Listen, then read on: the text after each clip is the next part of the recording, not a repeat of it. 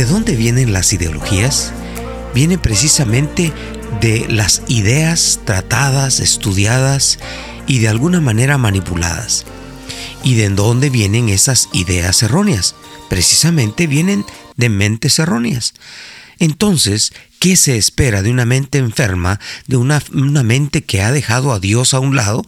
Pues esperan ideas erróneas, ideas malas, ideas con propósitos de destrucción y no de construir o de bendecir. Por tal razón, la palabra dice, Hijo mío, si los pecadores te quieren seducir, no consientas, precisamente porque las ideas de ellos están enfermas. Los pecadores no tienen buenas ideas.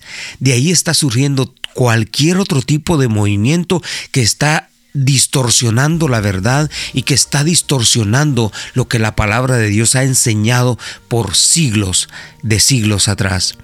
Por esta razón necesitamos abrir nuestros ojos y darnos cuenta quién puede influir en nuestra vida, a quién le podemos permitir que influya en nuestra vida.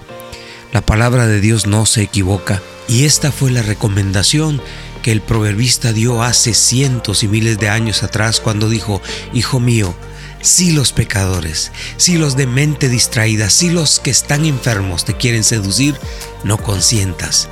Por favor, hagámosle un alto a todas esas ideas que no están basadas ni siquiera en la razón, mucho menos en la palabra de Dios. Que Dios nos ayude y que Dios nos guarde de todo ese tipo de influencias que están enfermando a nuestra sociedad. Analicemos, seamos inteligentes.